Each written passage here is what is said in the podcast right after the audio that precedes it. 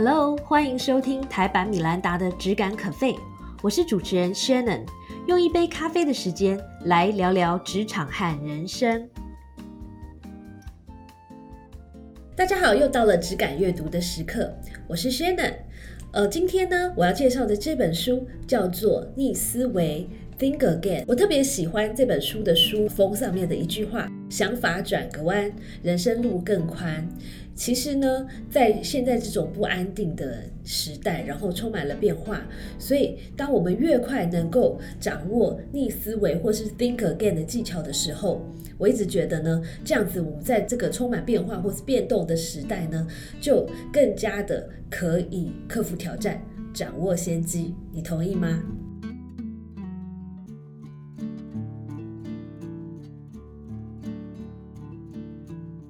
这本书的作者是 Adam Grant，我想很多人对他应该都不陌生。那 Dr. Adam Grant 呢，除了是呃心理学的博士之外，他在不到三十岁的时候就得到了知名的华顿商学院的终身职的教授。那么另外，他也得到了像是商业周刊啦，然后这个世界经济论坛等等不同的一些肯定。同时呢，他也是 TED 最受欢迎的演讲者之一。他的 video 在 TED 的网站上呢，全球有超过这个两千五百万次的观看数。在台湾，很多的读者对 Adam Grant 挺熟悉的，是因为看过他过去的三本著作，呃，包括了《给予》（Give and Take），呃，第二本是这个《反叛：改变世界的力量》。第三本则是和这个 Facebook 的前 COO Sheryl Sandberg 一起写的《拥抱 B 选项》。他的这三本书都被翻译成数十种的不同语言，在世界各地出版，也受到很大的欢迎。今天接下来我们要介绍的这本《逆思维》，则是 Adam Grant 的第四本书。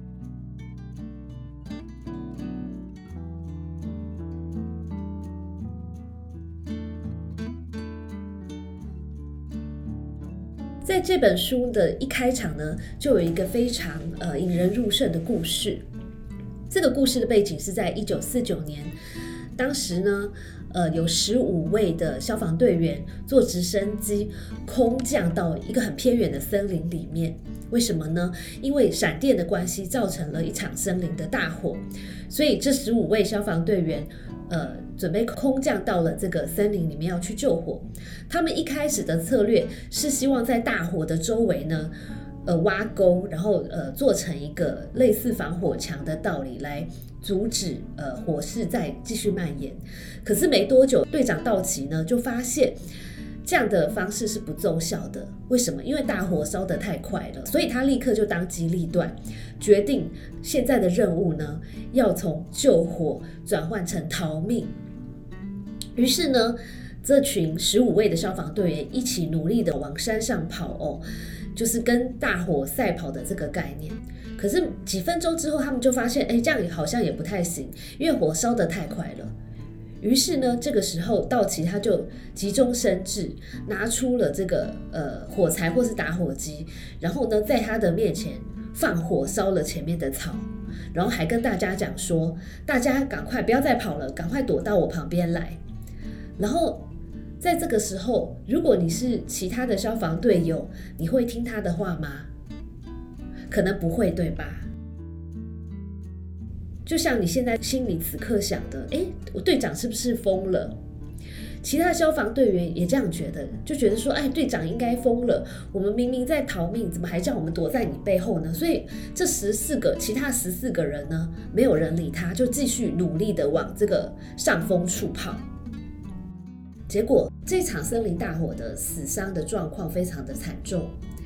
最后呢，十五位的消防队员只有三位的生还者，其中两位是身强力壮的消防队员，他们跑赢了大火。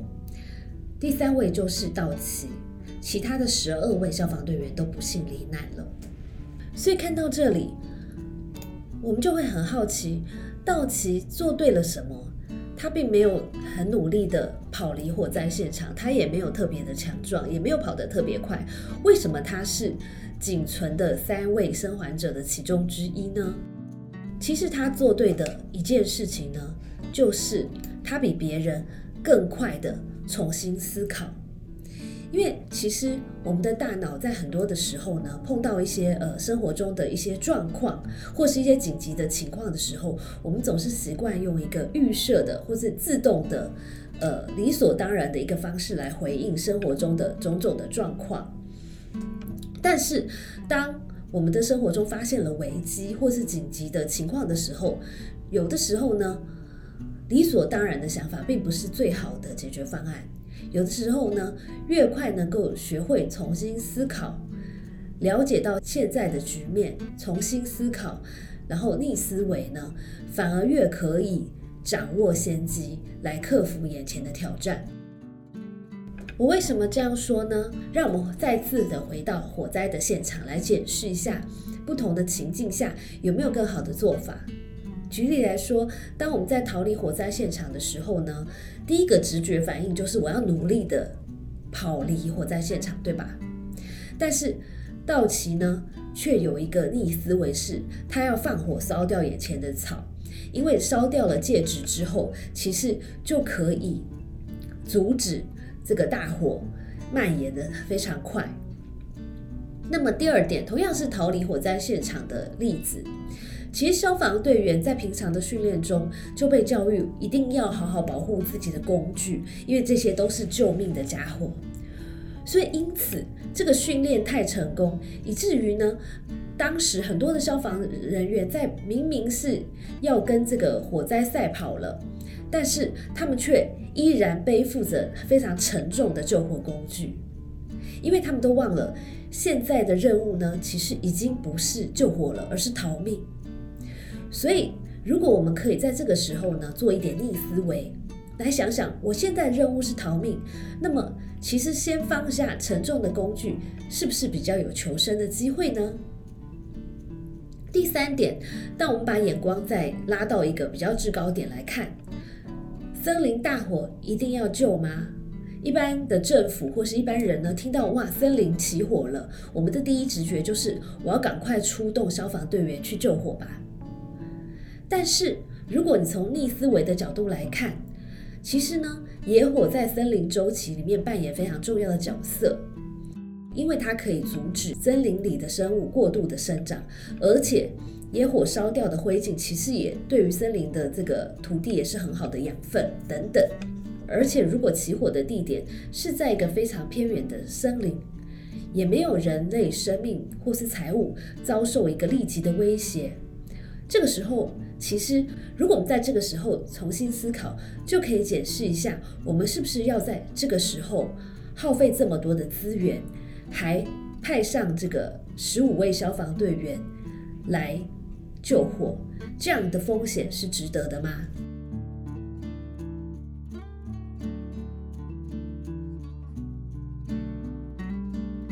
所以，Adam Grant 在这本书的一开场就。跟我们分享这个非常引人入胜的故事。那他说这个故事的目的，其实是告诉我们，学会重新思考最大的优点呢，其实是可以帮助我们为旧问题找出新的方法，也学会用旧的方法解决新的问题。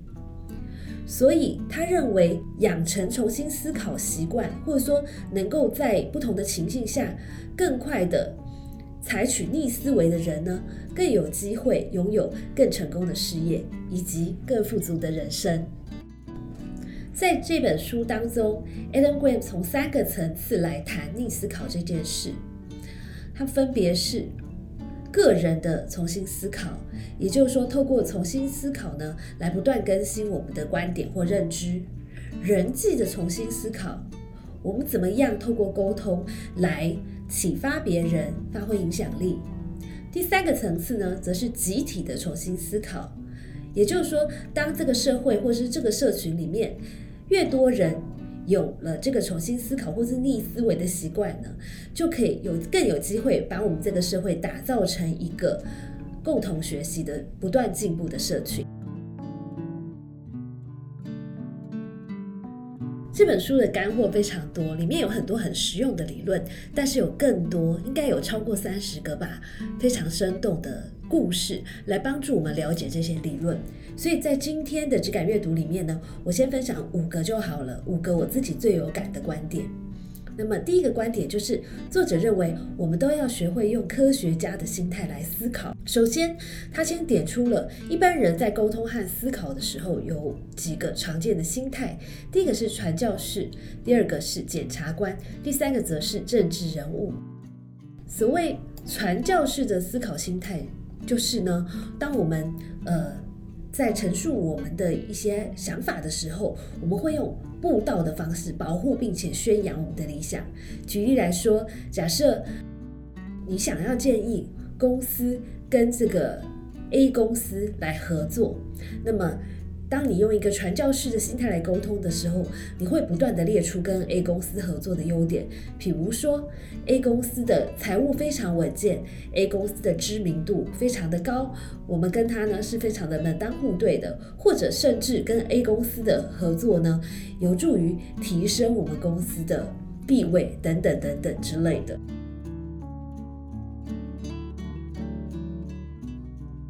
第二个心态叫做检察官。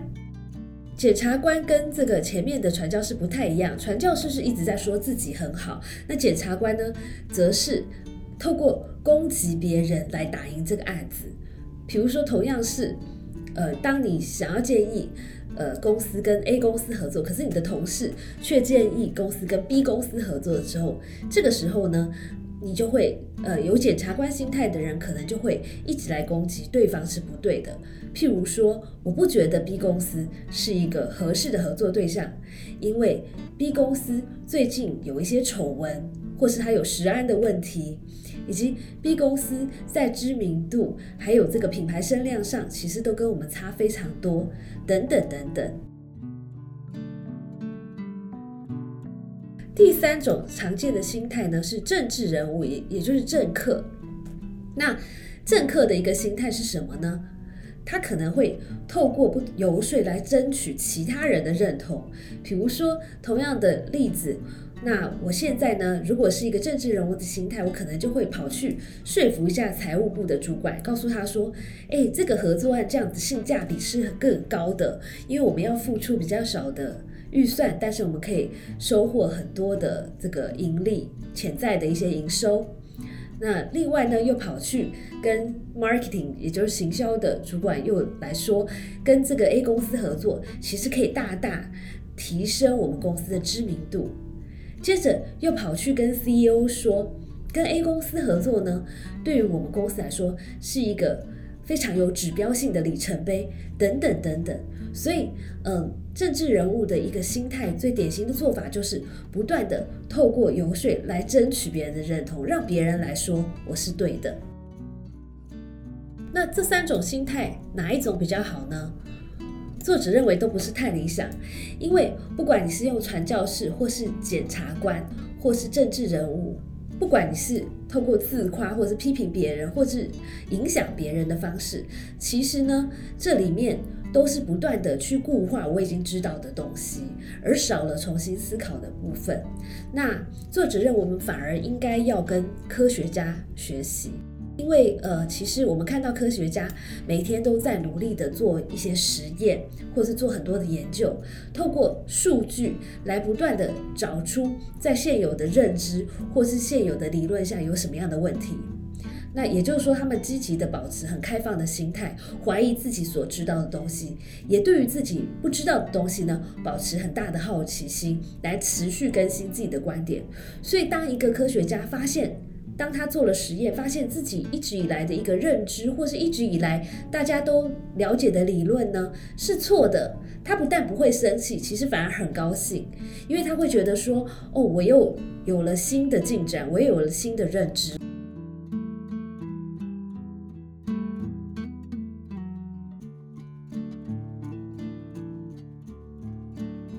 在这边呢，作者说了一个关于 iPhone 跟 BlackBerry 故事。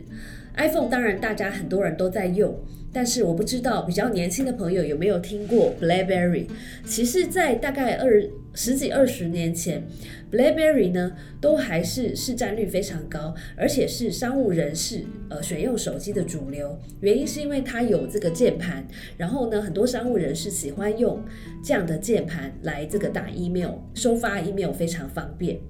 所以。有键盘的设计让 BlackBerry 在市场上获得了大成功。但是当 iPhone 推出了有 Touch 荧幕的手机的时候呢，其实呃 BlackBerry 也开始面对了一些竞争。但是在这个时候，BlackBerry 的包括了他们的创办人跟一些资深的主管，其实完全都没有警觉，因为他们不断的告诉自己说，企业在用我们，领袖在用我们，然后名人也在用我们，我们完全没有问题。而且呢，像这样有键盘的手机，正是大家所需要的。所以听到这一段论述，你可以猜得出来，他是用什么样的心态来说服自己吗？答对了，就是传教士的心态。所以，因为 BlackBerry 当时用这样的心态，那同时他也批判 iPhone，就是他们就不断的告诉自己说：“哎，我实在是搞不懂 iPhone 这种东西，为什么人们需要 Touch 的手机呢？等等等等。”所以，因为这样，反而错失了掌握这个竞争优势的先机，然后沦落到现在，其实已经没有太多人在使用它们，甚至许多年轻的消费者并没有听过 BlackBerry。的品牌的状况，那有一个完全相反的状况呢，就是 iPhone。其实 iPhone 大家知道，Steve Jobs 是一个非常有创意的人，但是其实 iPhone 在研发之初，其实是由一群这个工程师，然后呃产品开发人员以及设计师呢组成了一个小组，因为他们的 idea 赋予 iPad 呃电话的功能，所以。当时他们去说服了 Steve Jobs，可是，一开始的时候，Steve Jobs 其实很不赞成，而且就是对这样想法嗤之以鼻。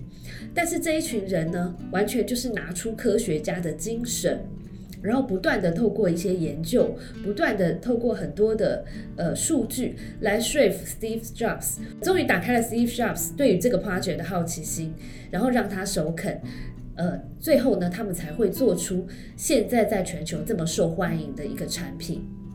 所以用这个故事，我们就可以看出科学家的一个态度和前面三种态度呢，可能对我们会带来不同的影响。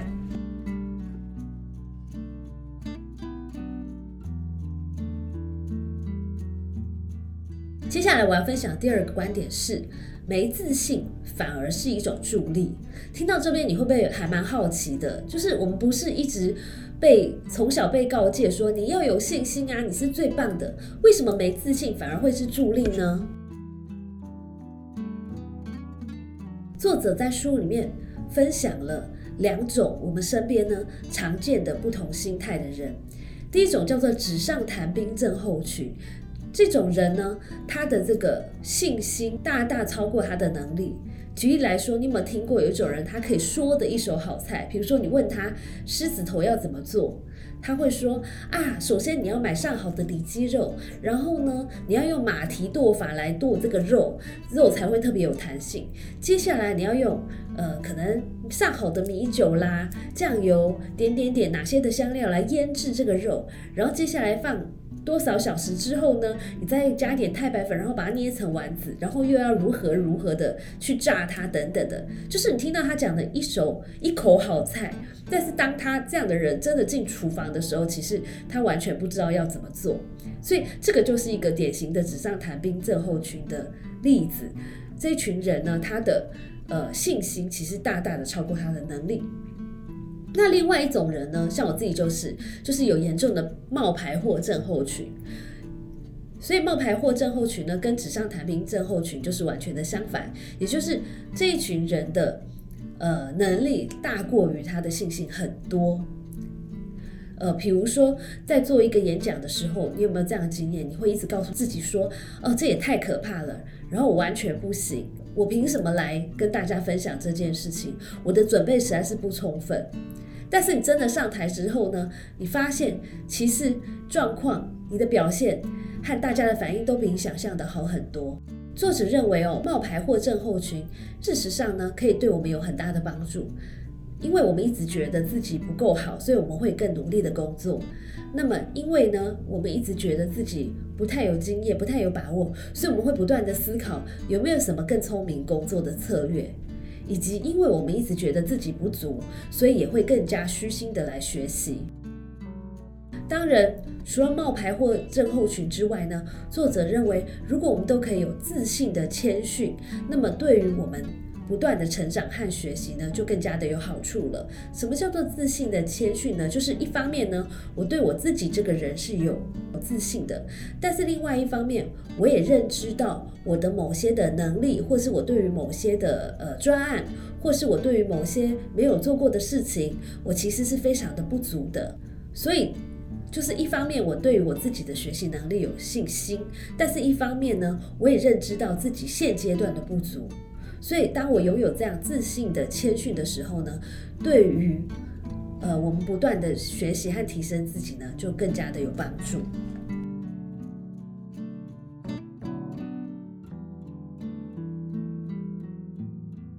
我在这边要分享的第三个观点就是，用对方法，冲突也可以很有建设性。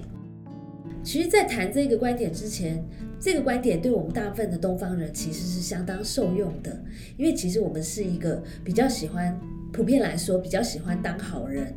呃，比较不喜欢得罪人的民族。但是呢，如果你仔细想想，为什么你不愿意跟别人有冲突呢？其实这个原因不外乎是：第一个，这个跟别人争论好浪费时间；第二个，这样他会不会讨厌我；第三个，我会不会跟他做不成朋友？所以其实害怕跟别人发生冲突，背后有两个主要的恐惧。第一个是怕麻烦，第二个是怕得罪人。那作者认为，其实我们不应该把跟人发生冲突看作一个吵架，或是打架，或是战争，我们反而应该把它想成和敌人共舞。那要怎么做呢？第一个就是找出我们双方的共通点。第二呢，提出比较少但是强大的一个自己的呃反对的论述。再来还有一个技巧，就是用问句来取代攻击或是防御。作者在书里面分享了一段非常有名的辩论赛，那就是呃一位青少年呢跟一个 AI 机器人中间的两者的辩论。那他们辩论的主题是政府是不是应该。呃，拿出费用来赞助一些公营的幼儿园，所以呃，这个 AI 机器人是持这个正面的看法，这个也是比较吃香，因为多数人呢听到这样子的这个议题，通常啦直觉都会赞成这个。都会站在赞成的这一方，因为大家都会认同教育很重要，而且教育必须要从小开始，因为它会改变一个人的一生，对吧？所以这个 AI 机器人扮演的就是正面的角色，所以他一开始呢就提出了很多的数据，告诉大家说教育有多重要，而且从小开始就受到良好的教育有多重要，以及呢有很多的一些呃。Underprivileged 就比较弱势的族群或是家庭的孩子呢，如果没有这个赞助的话，没有政府的补助的话，其实就可能没有办法进好的幼儿园。点点点点。那持反方意见的这个少年的辩论者呢，其实他一开始就是先找出共同点，先赞同这个 AI 机器人说：“没错，我非常同意你，教育真的很重要，而且幼儿的教育也很重要。”那接着他话锋一转的提出一个反论，就是，但是我们怎么能保证这些公共的资源真的有帮助到了这些需要帮助的人呢？怎么说呢？因为即便政府拿出了公共的资源来作为幼儿教育的补助，但是去上学的人还是要付钱嘛。所以会不会那些真的非常弱势的人，其实他一点钱都付不出来？那反而呢，这个公共资源最后加会到的可能是中产阶级，可能是原本就不缺乏资源的这群人。所以他这边用的技巧是，他同意呃敌人的观点，但是呢，他提出了一个。非常强大的一个反论，来攻击对方的这个观点。其他从头到尾的态度都非常好，也并没有非常强硬的攻击对方。但是他提出了一个问句，就是他问大家说：，所以如果有这样的公共资源，大家真的觉得把这个公共资源放在这个幼儿教育的补助是一个最好的花费的方式吗？还是有没有别的方法可以更直接的帮助到这一群？弱势的儿童呢？所以许多观众在看完了这场辩论赛之后呢，改变了他们的想法。觉得这个青少年分析的非常有道理。那么作者提到这句话很值得我们反思，就是缺乏冲突呢，不代表和谐，而是漠不关心。那另外呢，也提到了。假如我们把争论处理的像战争呢，其实就会出现赢家和输家。但是，假如我们把它当成一个舞蹈，你跟你的敌人之间呢，如果彼此是一起跳舞的舞者的话，其实就非常有机会开始编出前进的舞步。所以，这个争论呢，其实是可以很有建设性的，包括你和你的敌人，你和你的对手，以及整体的社会呢，都有所进步。第四个学习就是倾听的重要性，在说之前先学习听。在这边呢，呃，作者分享了一个打疫苗的故事。那其实，在数年前，或是 even 到现在也是一样，许多人呢，对于让婴儿或是小朋友呢接种疫苗，其实有很大的怀疑。那也有很多的传言，譬如说，呃，接种疫苗可能会导致自闭症啊，或者是有什么样的副作用。所以在呃加拿大魁北克省的呃某一个地区也是一样，在当地的疫苗接种率呢非常低，尤其是很多新生儿他在出院以前呢不愿意接受这个政府的安排来让孩子施打疫苗。所以呢，医院的医生或是医护人员呢，经常做的事情就是要劝这些父母让孩子接种他们的年龄该接种的疫苗。所以一般说来呢，大家呃最常用来说服的方式就是告诉这些父母说，不打疫苗。会有什么结果？比如说，会可能传染、被传染什么样的疾病？那对孩子造成多不好的影响等等。可是这些父母其实听了这些话之后呢，其实非但没有改变他们的想法，反而很生气，因为他们会觉得你跟我讲这些话，不是在指控我不关心我的孩子吗？但是有一位医护人员呢，其实他用了一个非常聪明的聆听的方式。那在一开始的时候呢，他先肯定父母，他会告诉对方说：“我了解你现在呢对这个疫苗很怀疑，是因为基于你对孩子的爱。那我今天跟你的谈话，其实只是想要帮你更了解各各种的可能性。就算你跟我谈完之后呢，决定还是不让孩子打疫苗，你对于孩子的爱还是很值得肯定的。”所以，因为他这一番话，就会让对方卸下了心防，而愿意开始听得进去他说的话。那么接着，他就提出一个问句，他问对方说：“诶，其实您在考虑不给孩子打疫苗的原因主要是什么呢？我可以了解一下吗？”那么对方可能就会说：“诶，因为我读到很多可怕的报道啊，我听到了一些可怕的传言，打疫苗的孩子呢，可能会有。”呃，自闭症可能会得到什么样的副作用等等，所以我真的不太想让孩子打疫苗。所以这个呃，这个医护人员呢，先让对方说完了他的 concern，然后他才说：“哦，我完全了解你的这些 concern。孩子的健康的确是非常重要，但是呢，其实刚才的那些传言都没有数字的佐证，反而有很多科学的证据显示打疫苗会带来什么什么什么样的好处。”所以在这样子一次次的误谈之后，往往跟他谈完之后的父母呢，改变心意，决定在出院前让孩子接种疫苗的这个比例非常的高，甚至他回家之后呢，还会主动的呃说服他身边的这个同温层，让更多的父母呢带回孩子回到医院去接种疫苗。所以用这个故事呢，作者试图告诉我们的是，其实在说之前，在说服别人或影响别人之前呢，先懂得正确的聆听的方式，因为当你有听进别人的话之后呢，才可以跟对方有效的沟通，才可以进而呢带给他们做出一些改变的动机。那在这个部分，作者还分享了另外一个很有趣的故事，就是呃，这个是关于呃挑战刻板印象的，呃，有一位。有一位黑人的呃乐手，其实某一次呢，他有机会跟三 K 党的三 K 党其实是一个呃非常歧视黑人，并且经常对黑人有一些组织性的暴力行动的一个社群。那想当然尔，这样的团体呢，其实对黑人是有很强烈的刻板印象的。有一位黑人的乐手呢，他在一个巧合之下认识三 K 党分会的领袖，那么他就很好奇的问三 K 党的领袖说：“你们为什么那么憎恨黑人呢？”这个领袖不假思索的说：“因为黑人都有暴力倾向，而且都会做出伤害人的事。”那这个乐手就马上说：“可是我是黑人啊，我也从来没有做过这些伤天害理的事，对吧？”那三 K 党的这个领袖就马上说：“就算你现在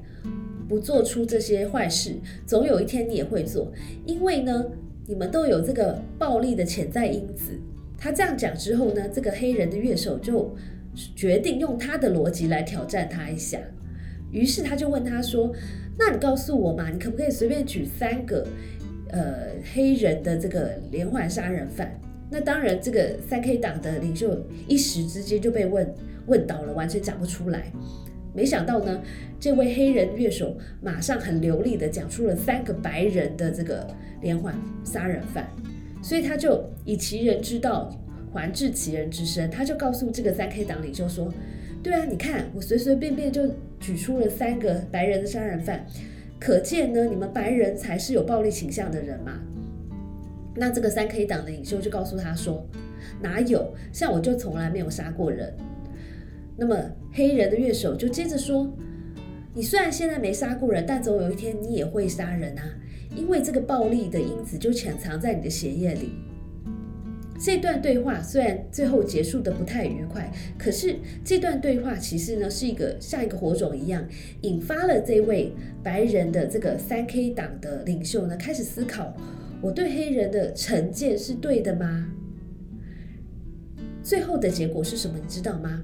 这个白人的三 K 党的呃领袖呢，不但跟这位黑人乐手成为好朋友，然后他主动退出了三 K 党，他也改变了他身边的一些三 K 党的成员的一个既定的观点，然后呢，也让他们都承认他们过去的作为是错的，也退出了三 K 党。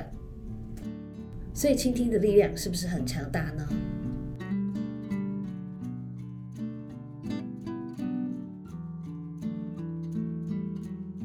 我要分享的最后一个观点就是呢，作者告诉我们，不需要死守着我的志愿。你小时候是不是也写过我的志愿呢？我记得我们小时候常常被要求写这个作文题目。呃，但是因为现在世界变化的太快，可能今天的我和昨天的我完全不一样，我经历的事情也不一样，这个世界对于人才的需求也不一样。所以呢，作者觉得，呃，如果你写过我的志愿或是十年计划，就把它丢掉吧。如果你只是因为曾经小的时候有思考过，啊，我决定要做医生，或是因为我们家的人都是医生，所以我也想当然尔的有一天要成为医生，那。在你呃念医科的过程中，你发现你根本就不爱这个行业，那难道你就要用曾经小时候曾经写过的一篇作文，或是曾经讲过的一段话来绑死你自己吗？这是完全不需要的。所以呢，首先就是应该要丢掉十年计划。反而呢，每一年要安排一两次呢来做人生的检查，检视一下现在的这个目标是不是一个对的方向，以及这是不是仍然是我想要的。另外呢，每一天也要找时间来特意的来做一些重新的思考，来解释一下，哎，今天哪些的状况，其实我有没有更好的一个思考的方式或者处理的方法。那么最后这一点我也觉得很受用，就是当我们想要做一些改变的时候，我们首先应该要去思考的是我们的行动要做什么改变，而不是我们环境要做哪些改变。换句话说，如果呢，我觉得嗯，我在这个公司很不开心，与其想着去。这个换工作，其实还不如想想我为什么会不开心。比如说，你不开心的原因可能是呃，工作的环境很沉闷，大家彼此之间都比较安静，比较不交流，比较不说话。那我有没有可能在呃这个现有的环境里面做一些改变呢？比如说，我可不可以主动的去跟大家呃产生一些互动，或是我可不可以在公司成立一些呃 after work 的社团，来让气氛更加的融洽呢？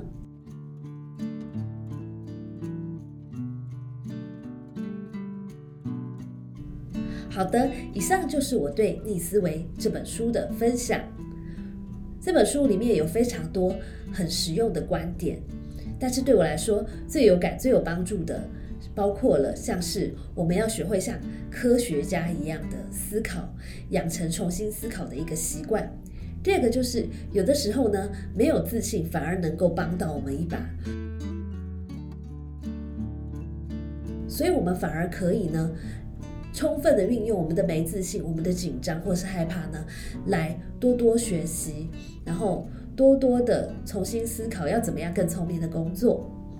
第三点就是冲突可以不要像是战争，而像是跳舞，这样子呢，我们才可以更有建设性的透过这个冲突往前迈进。第四点就是在说之前要先会学会听，因为倾听的技巧其实是一个非常强大的沟通力量。最后，最后呢，我们也要经常的检视自己的人生计划，来反复确认我们是在一个 right track，我们是在自己想要走的道路上。希望你喜欢《逆思维》这本书，也希望你喜欢今天的这杯咖啡。在这边呢，也跟大家共勉一下，希望我们都可以早早掌握重新思考的技巧，也养成重新思考或是逆思维的习惯。加油，You can do it！拜拜。